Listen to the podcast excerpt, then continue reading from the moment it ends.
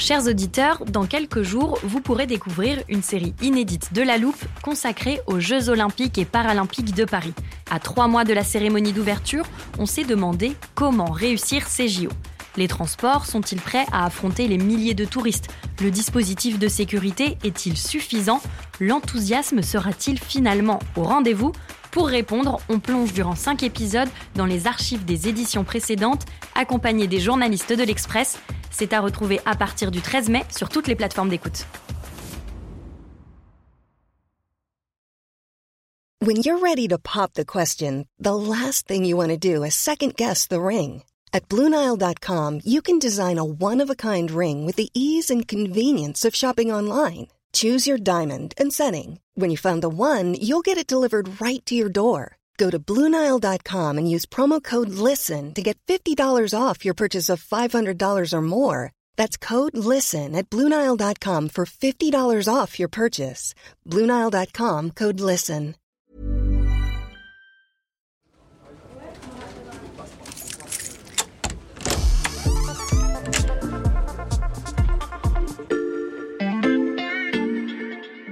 Bonjour, c'est Mathias Pengili. Bienvenue dans l'armoire de la loupe. Cette semaine, vous allez tout comprendre sur Un cessez-le-feu. Les appels à un cessez-le-feu. Cessez-le-feu. Cessez-le-feu. Cessez-le-feu. Cessez-le-feu. le cessez-le-feu. La définition de ce terme nous semble évidente, mais sachez que c'est nettement moins clair qu'il n'y paraît. Pour nous éclairer, j'ai fait appel à Cyril Pluyette, le rédacteur en chef adjoint du service Monde de l'Express. Bonjour Cyril. Bonjour Mathias. Cyril, il existe souvent des textes officiels pour définir les expressions autour de la guerre. Est-ce que c'est le cas du cessez-le-feu? Eh bien non, justement. Le cessez-le-feu ne donne pas lieu à une définition euh, claire d'un point de vue légal. Il n'y a pas de consensus universellement accepté sur cette notion.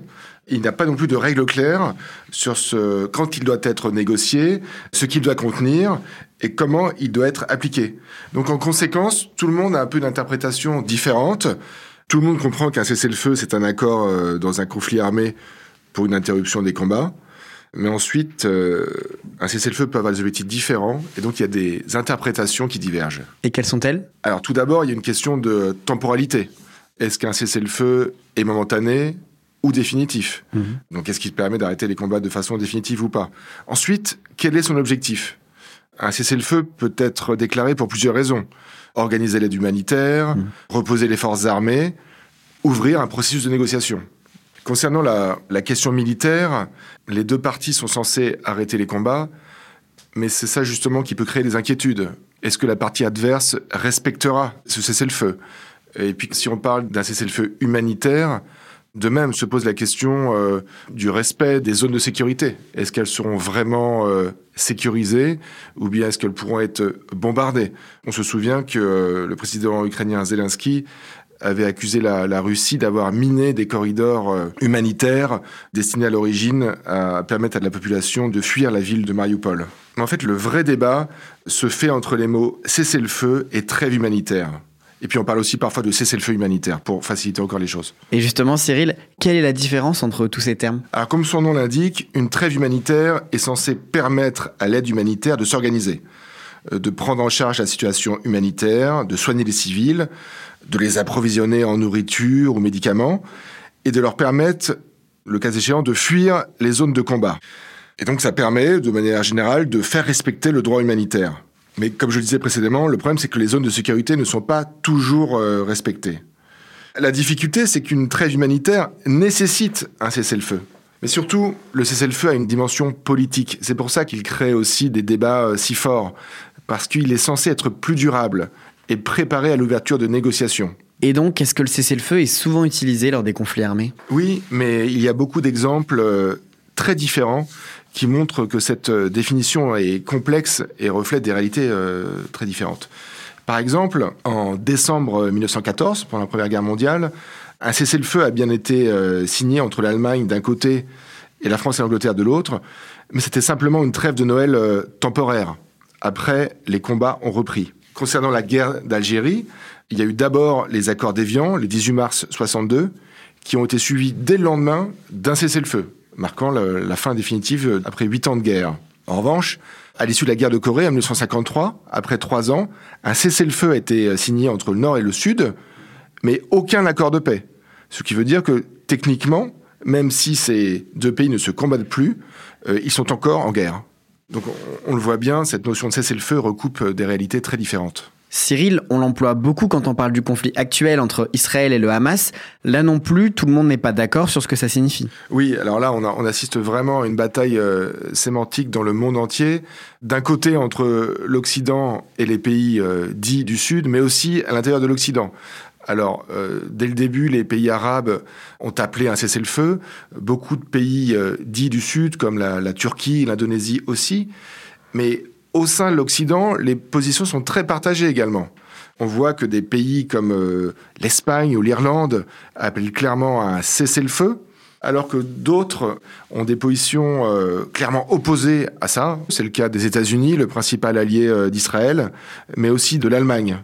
Bien sûr, le, le cessez-le-feu est demandé euh, pour protéger les civils, essentiellement, mais ceux qui n'en veulent pas ont des arguments. Selon eux, ça permettrait au Hamas de se regrouper, de se procurer de nouvelles armes. Et en plus, euh, s'il n'était pas respecté par le Hamas, Israël ne pourrait plus se défendre face à des attaques de roquettes euh, ennemies.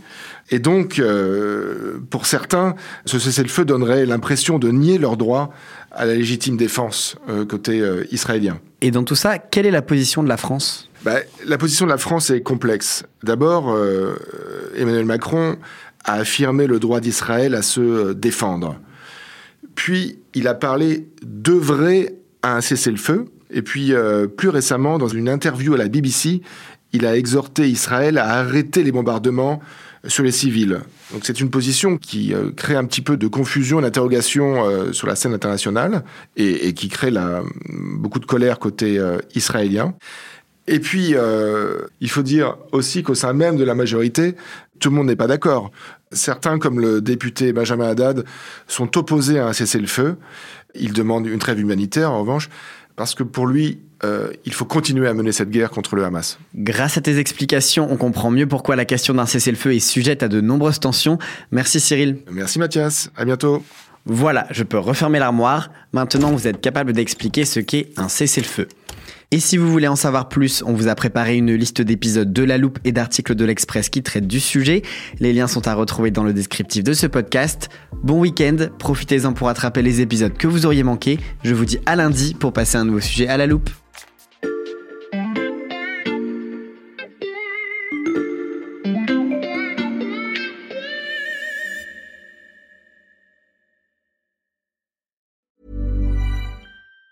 Even on a budget, quality is non-negotiable. That's why Quince is the place to score high-end essentials at 50 to 80% less than similar brands. Get your hands on buttery soft cashmere sweaters from just 60 bucks, Italian leather jackets, and so much more. And the best part about Quince, they exclusively partner with factories committed to safe, ethical, and responsible manufacturing. Elevate your style without the elevated price tag with Quince. Go to quince.com slash upgrade for free shipping and 365-day returns.